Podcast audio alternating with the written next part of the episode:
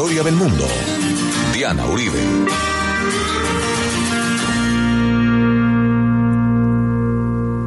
Buenas. Les invitamos a los oyentes de Caracol que quieran ponerse en contacto con los programas, llamar al 302-9559, 302-9559 o escribir a info arroba la casa de la historia punto com, info arroba la casa de la historia punto com, o consultar nuestra página web www.lacasadelahistoria.com www.lacasadelahistoria.com Hoy vamos a ver uno de los capítulos más importantes y trascendentales en toda la historia de Irlanda, la cristianización de Irlanda, la llegada de San Patricio.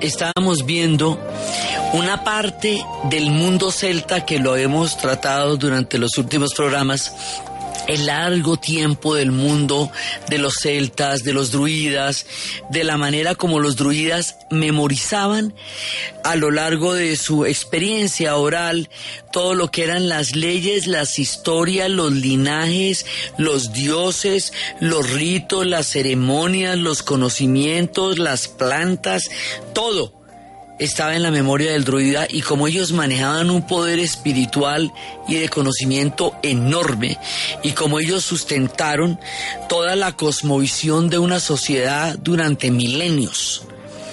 Todo esto se va a transformar con la llegada de San Patricio porque con la llegada de San Patricio, que estábamos empezando a hablar de él en el capítulo pasado, viene la cristianización de Irlanda. La cristianización de Irlanda va a ser uno de los puntos fundamentales en la formación de la identidad del pueblo irlandés. La identidad histórica y religiosa del pueblo irlandés se va a fundamentar en el mundo celta, pero se va a fundamentar en la cristianización. Esto que es un fenómeno espiritual va a tener mucho tiempo en el futuro, más adelante, unas consecuencias políticas de una trascendencia que uno no se alcanza a imaginar. Y es por este personaje histórico, patrono total de Irlanda, que en su honor se celebra el 17 de marzo el Día de San Patricio y como la diáspora irlandesa por las cosas que veremos a lo largo de capítulos y capítulos y capítulos, va a ser tan grande, tan grande, tan grande, tan grande, tan grande, pues en el mundo entero se va a celebrar el Día de San Patricio porque habrá irlandeses en los confines del planeta Tierra, en el último lugar del mundo, en el último lugar de Australia, en, la última esquina de Nueva Zelanda, hay irlandeses. Y se celebra el Día de San Patricio. Y la gente tendrá tréboles y estará vestida de verde para celebrar el Día de San Patricio en los confines de la Tierra y se beberá mucha cerveza. Entonces la idea es contar por qué es tan importante y cómo es que San Patricio va a entrar a tejer la fe cristiana con el mundo celta a través de las leyendas y a emprender una cristianización tan única, tan particular, que le va a dar ese carácter específico y único a Irlanda en su su especificidad cristiana. Entonces, San Patricio, habíamos alcanzado a hablar, él era, él nació eh, en el mundo, en el mundo romano, en el mundo inglés, él era, él era católico, él era cristiano, y siendo jovencito, jovencito, lo van a secuestrar los piratas. Esto es legendario. Él formaba parte de la iglesia romana y lo, lo tomaron prisionero y, y lo llevaron a Irlanda y en Irlanda entra en contacto con el mundo druídico. Era un peladito todavía, ahorita después vamos a escuchar cómo cantan estas historias ellos. Y entonces dice la leyenda que él después, cuando retornó a su, a su tierra, él tuvo una visión y la visión le decía que él tenía que volver a Irlanda y tenía que llevar el cristianismo a ese mundo donde él había estado cautivo, que él tenía que llevar la fe al mundo de los druidas y al mundo de los celtas. Y él regresará con esa visión, con ese, con ese mandato, y eso es lo que va a hacer. Entonces va a llegar allá y va a empezar la cristianización, pero él se va a dar cuenta que la cristianización empieza es a partir de las historias orales. La oralidad, como lo hemos dicho varias veces, cumple el papel definitivo en la manera como ellos se comunican con el mundo y con el cosmos. Entonces es a través de la oralidad como lo va a hacer. Entonces la manera como él va a plantear los misterios, por ejemplo, más adelante de la Trinidad, es a través de un trébol porque es a través de un trébol que va a explicar que existe el Padre, el Hijo y el Espíritu Santo. Y esa explicación en un trébol es lo que hace que el trébol sea el símbolo de Irlanda y que todo, todo el tiempo se usen los tréboles. Shamak le dicen a los tréboles, y ese, el, digamos, el icono, el símbolo de Irlanda. Pero para llegar allá, ahí hay una forma de tejerlo. Cuenta la leyenda que hay un mito, mire cómo se hace esto. Hay un mito precristiano que se cristianiza en los tiempos en que San Patricio está apareciendo. Entonces dicen que es la historia de Osin de Tiranoj.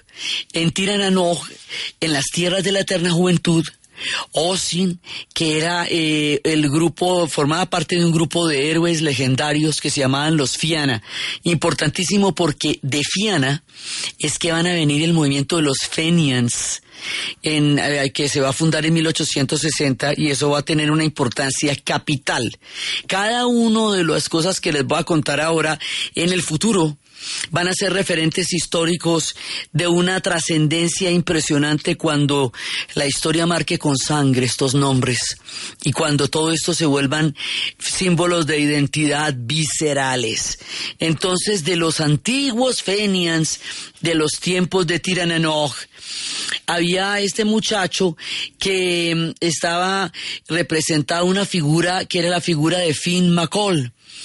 Y eh, eran los tiempos en donde algunos eran gigantes y eran guerreros y eran, eran grandes figuras. Entonces, Oisin se enamoró de una muchacha hermosísima que se llama Niamb. Y esta chica, Niamb, lo llevó lejos de Tinanoj y allá, lejos de Otinanoj, él permaneció muchísimos, muchísimos años. Eventualmente le dio nostalgia, le dio, le dio tristeza, le dio pura tusa de casa, o sea, pura gana de, pura, pura de mal de tierra, pues.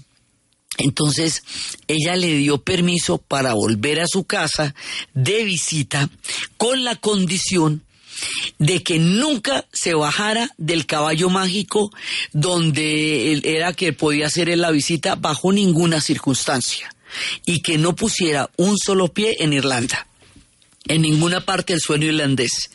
Entonces cuando él fue y hizo toda la vuelta, pero cuando ya regresaba, hoy sin descubrió que había que habían pasado ya muchos años, muchos muchos años, inclusive cientos de años. Y que los héroes legendarios que él tanto recordaba con tanta nostalgia ya habían muerto y estaban olvidados y que había nuevos discípulos y que ahora había llegado el cristianismo y que el tiempo de él se había perdido en la niebla y que, y que llegara a Tirananoch ya le parecía muy difícil y entonces de pronto vio a un hombre que estaba atrapado y que le pedía ayuda, estaba atrapado en una piedra grandota, entonces él intentó ayudarlo porque lo vio atrapado y lo vio sufriendo. Y cuando intentó ayudarlo, se cayó a la tierra. Y al caer, inmediatamente al caer del caballo, quedó convertido en un hombre, en un hombre viejo y en un hombre débil. Y empezó a, convertirse en un hombre moribundo. Cuando Oisin estaba ya viejo y moribundo porque se había caído del caballo, ¡tin! aparece San Patricio. Y aparece San Patricio por ahí.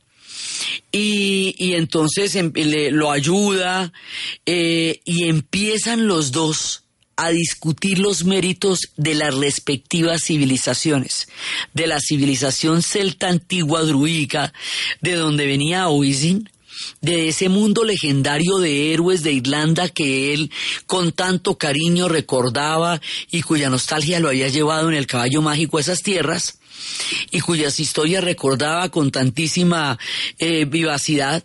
Y las historias que San Patricio tenía eh, en su haber y que recordaba y que le contaba de los monjes y de las eras, entonces empiezan a comparar las epopeyas de las eras célticas y de los triunfos de los celtas con, con los triunfos del espíritu de la época de los cristianos.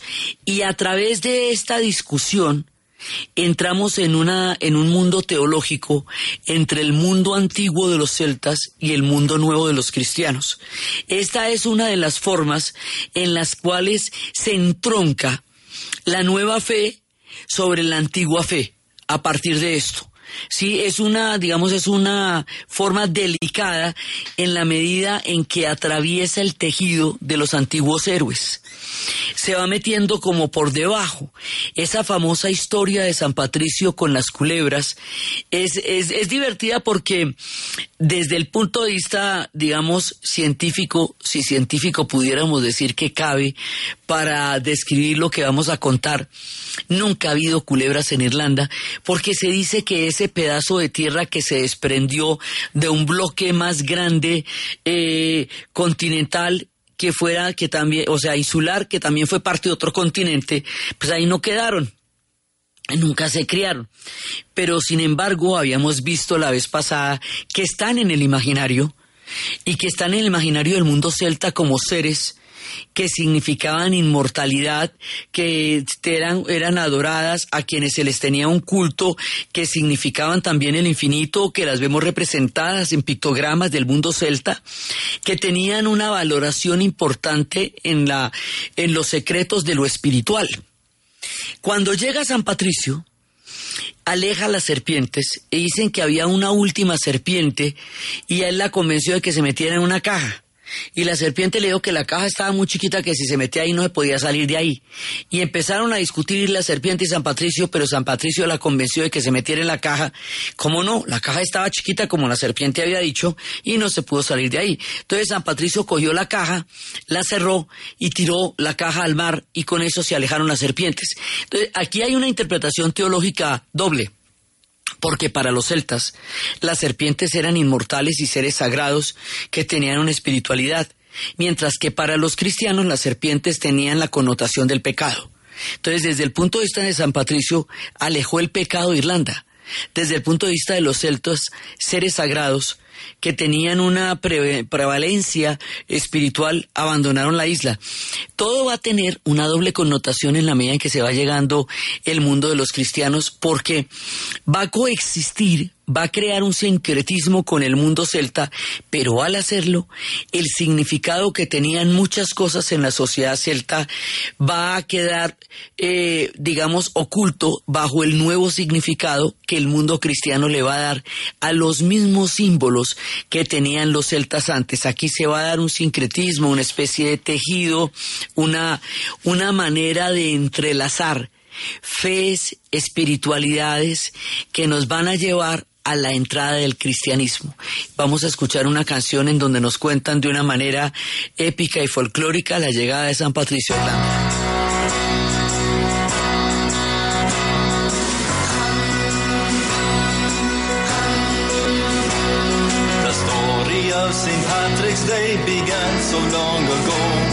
The lyrics in song will tell you all you need to know.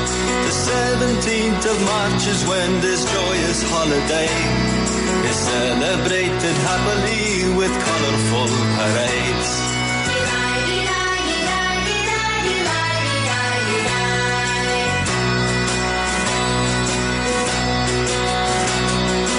Patrick was only 16 when the pirates captured him. They sold him into slavery and took him to Ireland kept the faith and made his escape when he was 22. And made it back to Britain, twas the only home he knew.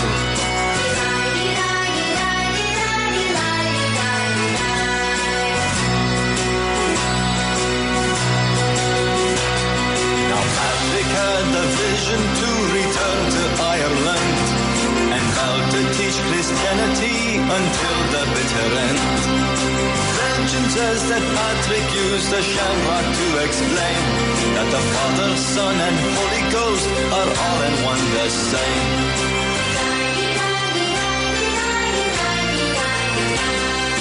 On this day, the Irish dress in many shades of green, and some are feeling lucky with the leprechauns they sing.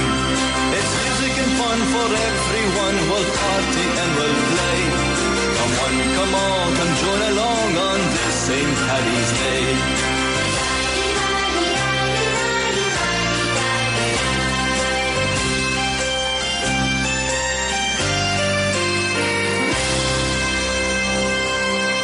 La canción cuenta exactamente lo que les digo. Les vamos a contar una historia de estos grandes desfiles llenos de alegría y llenos de colores verdes. La historia de este joven San Patricio que había sido eh, tomado como cautivo cuando tenía apenas 16 y después a los 22 regresó a Britania, que era la única, el único hogar que él conocía y allá siguió el llamado de volverse para a la tierra de Irlanda para llevar el cristianismo y con el trébol les mostró los misterios de la de la Trinidad y por eso el trébol se volvió la, el símbolo de los, del color verde de la Trinidad, del cristianismo y, de la suerte.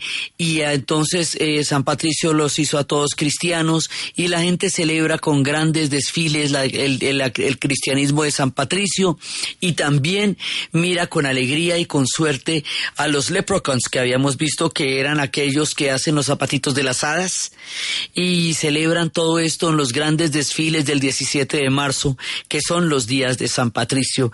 Nos canta la canción hablando de este hombre que va a llevar el cristianismo a la isla. Algunos dicen que es tanto su tiempo, tan largo el tiempo de vida, que en realidad pueden ser diferentes personas a las que se les llama San Patrick, pero no hablamos siempre de un solo San Patrick, de San Patricio, que fue el que llevó el cristianismo a Irlanda. Entonces, ¿cómo se va a dar? La vez pasada estábamos viendo que en la medida en que los romanos nunca llegaron a Irlanda, la cristianización como se dio en todos los territorios que cubrieron el antiguo imperio romano no se dio en Irlanda.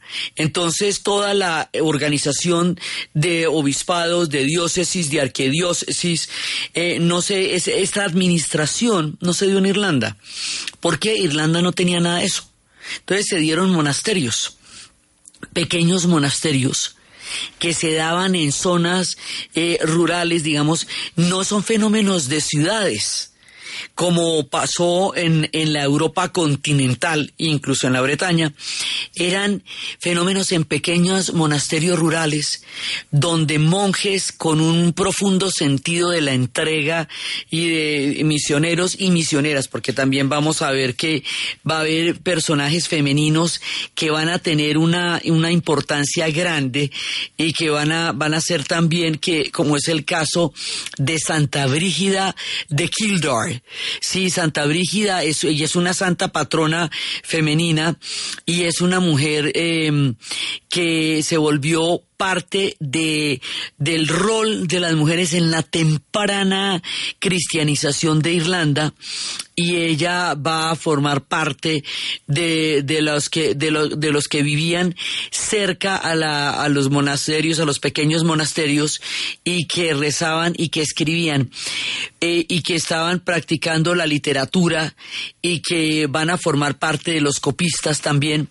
Vamos a ver que en estos pequeños monasterios se va a concentrar una gran cantidad de conocimiento.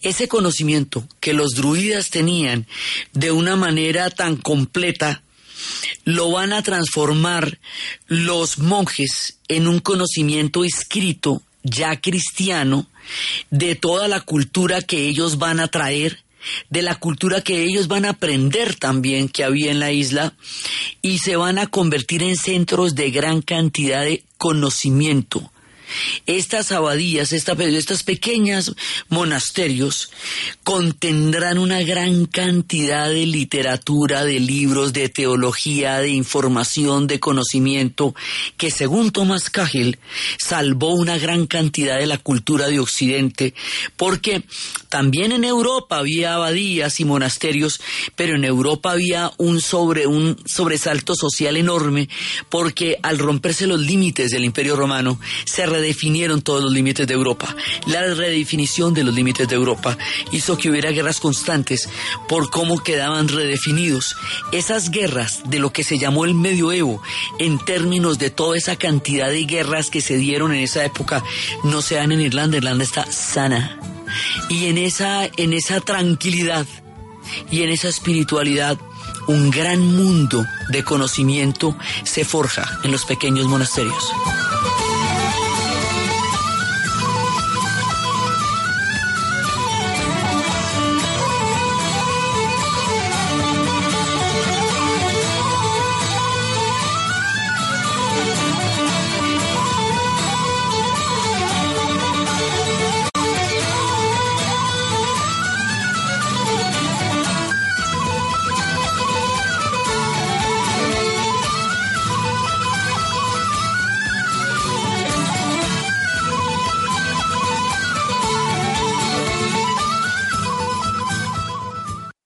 Apetifor, producto natural. Apetifor mejora tu apetito. Apetifor mejora el apetito en niños y adultos. Calidad Natural Freshly. En productos naturales la primera opción. 11 de la mañana, 30 minutos.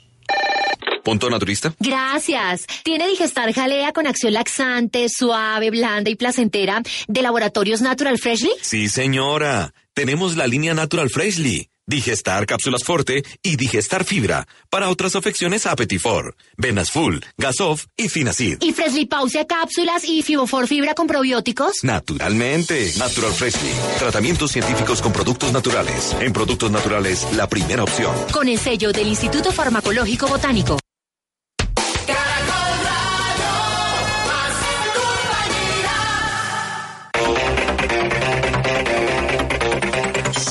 Santiago Giraldo perdió el primer set ante el chileno Cristian Garín 6-7 tras una hora 20 minutos de juego. Giraldo desperdició dos bolas de set para ganar el mismo durante el tie break. Giraldo tuvo falencias en su primer servicio. A partir de ahora dependemos del estado anímico de Santiago Giraldo. Recordemos que la serie la gana Colombia 2 a 1. Aquí se busca el tercer punto para avanzar en el repechaje del grupo mundial. Arranca el primer, el segundo set, el segundo set, segundo game del segundo set y el gana Colombia. Ahí está 40 arriba, 40-0 Santiago Giraldo sobre el chileno Garín. Un dato curioso. Juan Sebastián Cabal, jugador de dobles de nuestro país, es el que dirige las barras a un costado de la cancha. Colombia buscará la clasificación a la ronda semifinal de la Copa América de Futsal que se disputa en San Juan, Argentina. Tras el empate anoche 5 por 5 ante la selección de Paraguay, hoy Colombia se enfrentará a las 3 de la tarde ante su similar de Perú. El equipo colombiano tiene como base a los jugadores de la Liga Argo Futsal que se disputa en nuestro país. El dato. 10 goles ha marcado Duván Zapata en la presente temporada con el Udinese. El Vallecaucano convirtió un tanto en el triunfo de su equipo, 3 goles por 0 sobre el Genoa. ¿Y usted cómo durmió anoche? Comodísimo. Colchones comodísimos para dormir profundamente. Arreglar la casa, el negocio, pagar deudas y yo sin un peso. Anda a la John F. Kennedy por un crédito hipotecario para lo que necesites. Y es fácil. Claro, allá todo es fácil. Me voy ya mismo para la John F. por mi crédito hipotecario. Un jugoso negocio donde todos ganamos. JFK, Cooperativa Financiera, Vigilado Superintendencia Financiera de Colombia. Si eres usuario postpago claro y quieres ayudar a los damnificados de la tragedia en Mocoa, envía ya un mensaje de texto con la palabra sí al código 87889 y automáticamente donarás 5 mil pesos. Podrás enviar mensajes hasta completar 100 mil pesos. Tus aportes se verán reflejados en la factura mensual. El envío del mensaje no tendrá ningún costo. Esta iniciativa de Claro se realiza en coordinación con la Unidad Nacional para la Gestión de Riesgos de Desastres del Gobierno Nacional. Los habitantes de Mocoa te lo agradecerán. Efecti, líder en giros, pagos y recargas, presenta la hora en Caracol Radio. 11.34 minutos. Efecti te lleva a la U. Envía o recibe tus giros nacionales en Efecti desde el primero de marzo al 31 de mayo de 2017 y participa por el pago del semestre de la universidad. Son 10 ganadores. Giros, pagos, recargas, 20 años girando a tu lado. Consulta términos y condiciones en www.efecti.com.co. Vigilado Mintic. Autoriza con juegos.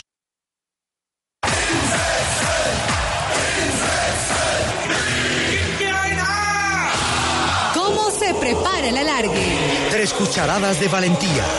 Freddy Guarín. Los cambios han sido muy, muy agigantados. He tomado una muy buena decisión. Un poco de picante. Edwin Cardona. Yo creo que la gente habla mucho y tiene que mirarse los errores que no tiene que cometer. Una pizca de familia. Jason Murillo. Tu familia, el trabajo es, es mi esposa y, y mi bebé que viene en camino. Suficiente franqueza. María Bazán, esposa de Pablo Armero. Muy excelente ser humano, él es muy alegre. Creo que sí se merecía su, su otra oportunidad. Y todo el corazón. Iván Toso, vicepresidente de Chapecoense. En Medellín, los colombianos, los hermanos. Mezclamos, dejamos alargar dos horas y tenemos el banquete preferido de los colombianos en las noches deportivas. La mesa está servida. Lunes a viernes a las 9 de la noche. En Caracol Radio, más compañía. Para acompañar la rutina con temas agradables. Lo que te inspira, lo que te trasnocha, lo que te mueve la aguja, ese es tu estilo. Como decía el señor Saint Laurent, la moda pasa, el estilo queda. Para estar al día con las tendencias o la tecnología. Para conocer un poco más a tu artista favorito. Yo creo que usted se acuerda del momento en el que el rock and roll tomó su ser. Cuando llega a Elkin Ramírez, el rock and roll eh, a través de un cassette de Led Zeppelin. Para compartir lo que pasa en la pantalla, la grande y la chica. Para reír, cantar, para contagiarse de arte y conectarse con la cultura. Para reconocernos, para acompañarnos, para disfrutar del entretenimiento, necesitas tener la información adecuada en el momento oportuno.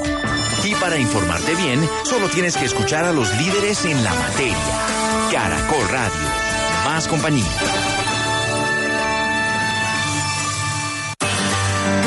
Historia del mundo de Caracol Radio. Con Diana Uribe.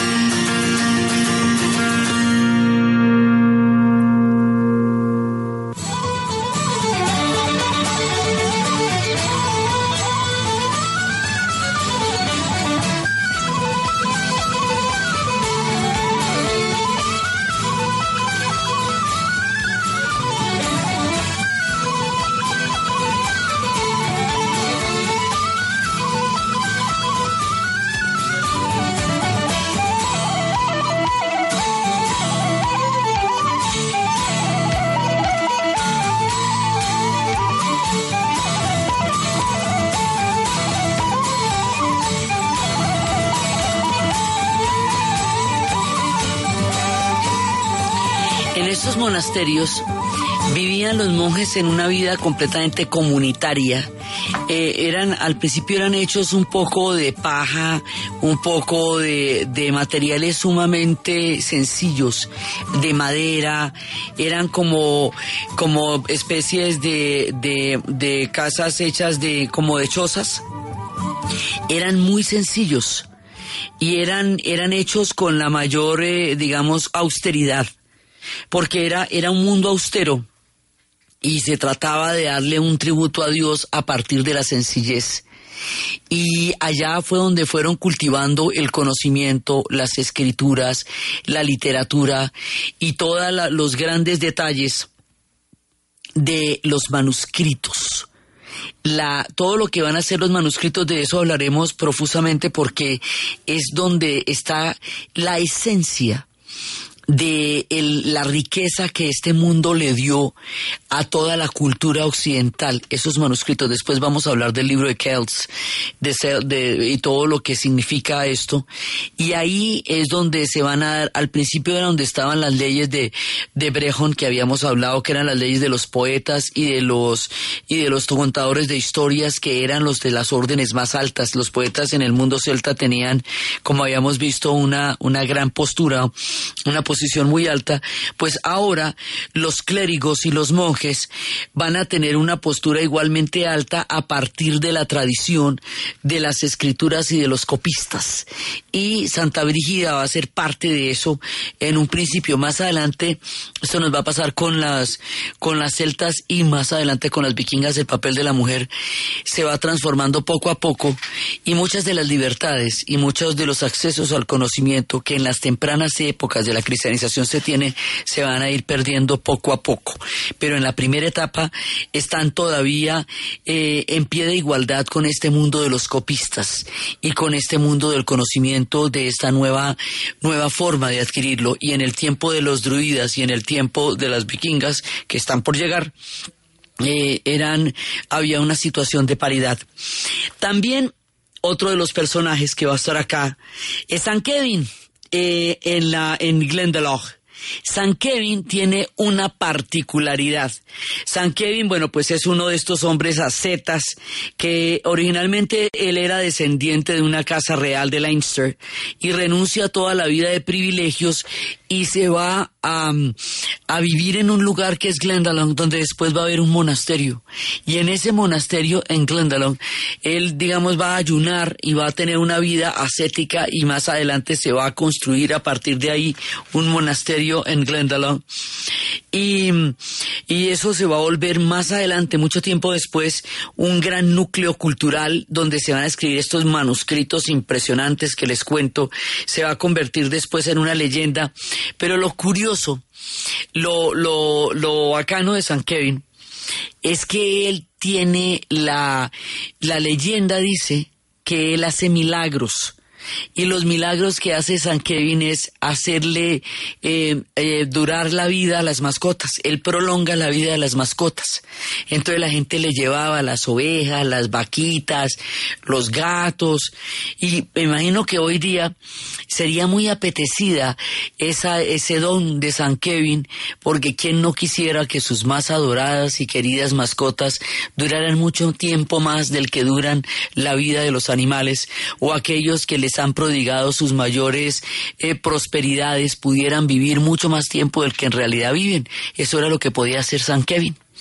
Entonces, bueno, estábamos todos felices y todos contentos en los monasterios y todo, y en este mundo rural, así con las ovejitas y el pasto y los aguaceros. Y adivine quién van a llegar, los vikingos. Van a llegar los vikingos, que hacemos la salvedad, los vikingos en Irlanda van a representar una cosa diferente a lo que van a representar en el resto de Europa porque los vikingos allá van a dejar una impronta de civilización y una impronta de aporte cultural que los irlandeses hoy día reconocen. Eso no quiere decir que van a, llegar invitados en modo parranda, no. Llegan en modo saqueo, como llegaron a todas partes. La, cosa es que cuando se queden allá, lo van a hacer de una manera diferente. Todo en Irlanda es distinto. Todo en Irlanda es particular. Todo en Irlanda tiene un carácter específico que no lo tiene en ninguna otra parte. La historia de los vikingos allá es diferente y los irlandeses los consideran los portadores del arpa y consideran que el arpa pues la aprecian mucho y la, y la tienen en sus sonidos, entonces pues son muy contentos, están muy contentos de que hayan llegado. Pero así no fue la entrada, ¿no? La entrada fue pues a lo rudo, como son los vikingos. Entonces, procedemos a hablar de los vikingos porque empiezan a formar parte de nuestras historias. Aquí vamos a empezar a contar la historia de los irlandeses y de los pueblos que van llegando allá.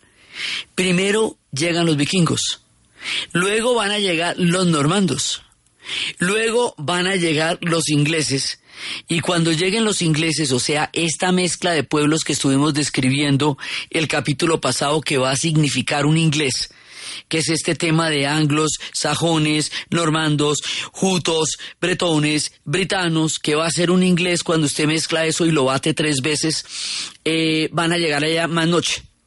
Cuando lleguen, vamos a tener muchos problemas, muchos, muchos problemas. Entonces, cada vez que va llegando alguien a la isla, la isla va cambiando y se va llenando de influencias, en este caso, y de conflictos más adelante. Entonces la llegada de los vikingos acá es importante por la, el cruce de culturas, porque ellos van a fundar Dublin. Y la fundación de Dublín es, es, muy importante porque Dublín es la capital de la República de Irlanda y es una ciudad muy amada para ellos y muy hermosa. Y porque dejan una impronta allá. Pero ¿quiénes eran los vikingos? ¿Y de dónde vienen los vikingos?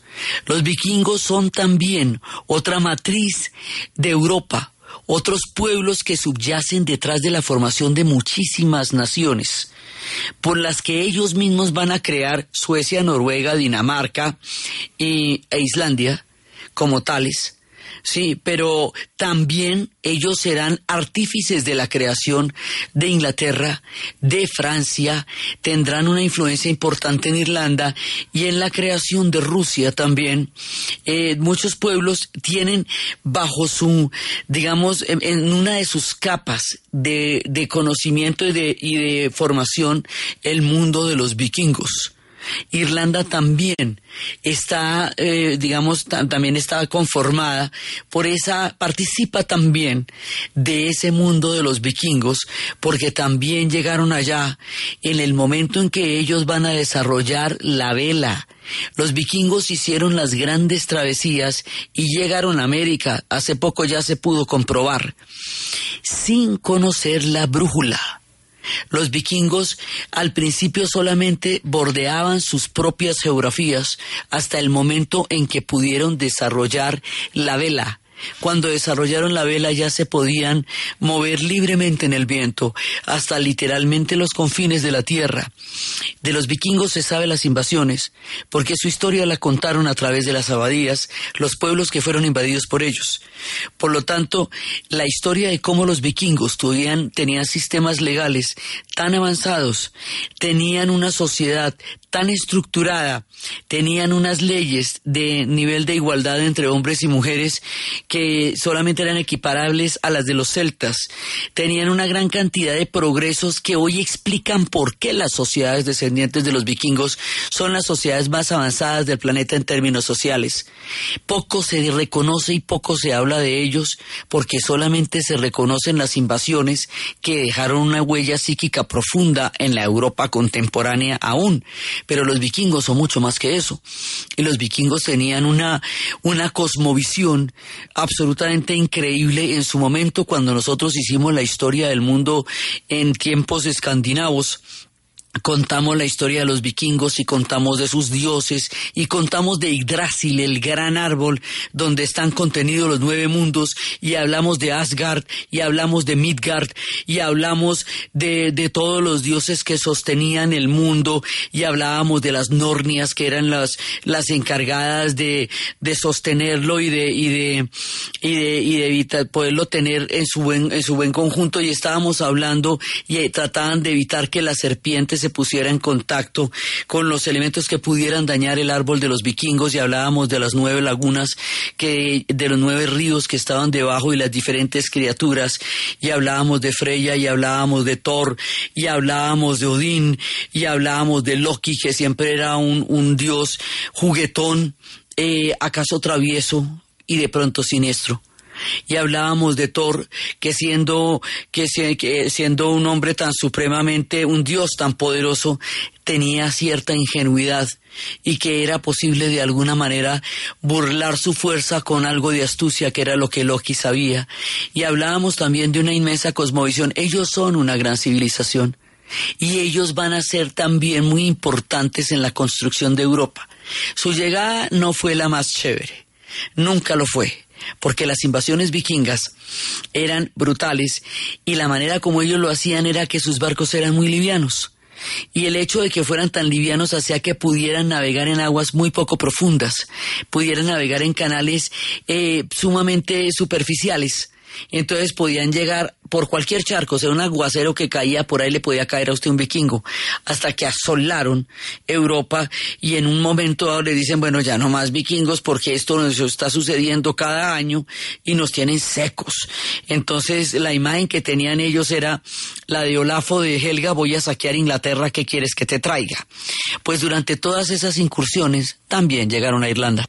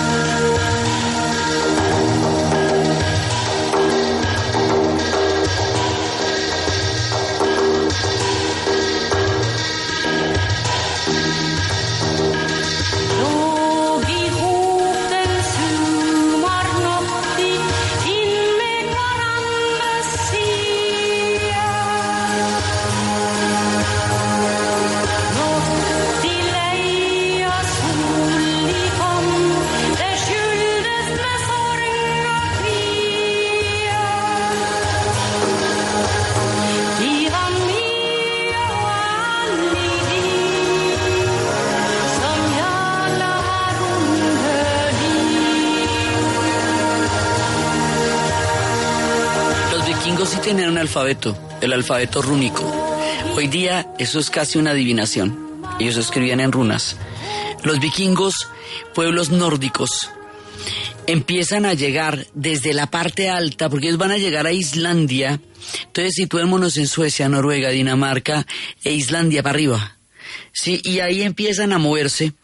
Y estamos hablando más o menos desde el año 793 y ese año 794 cuando empiezan a conocerlos. Y van a llegar por la Bretaña, van a llegar eh, a Escocia. En Escocia se dieron la guerra porque cogían estas embarcaciones se las ponían al hombro. Como Escocia tiene una, un sistema de lagos enormes, o sea, están todo un montón de lagos conectaditos. Entonces se ponían al hombro las, los barcos y seguían de un lago para el otro, para el otro, para el otro, hasta que llegaban a donde quisieran.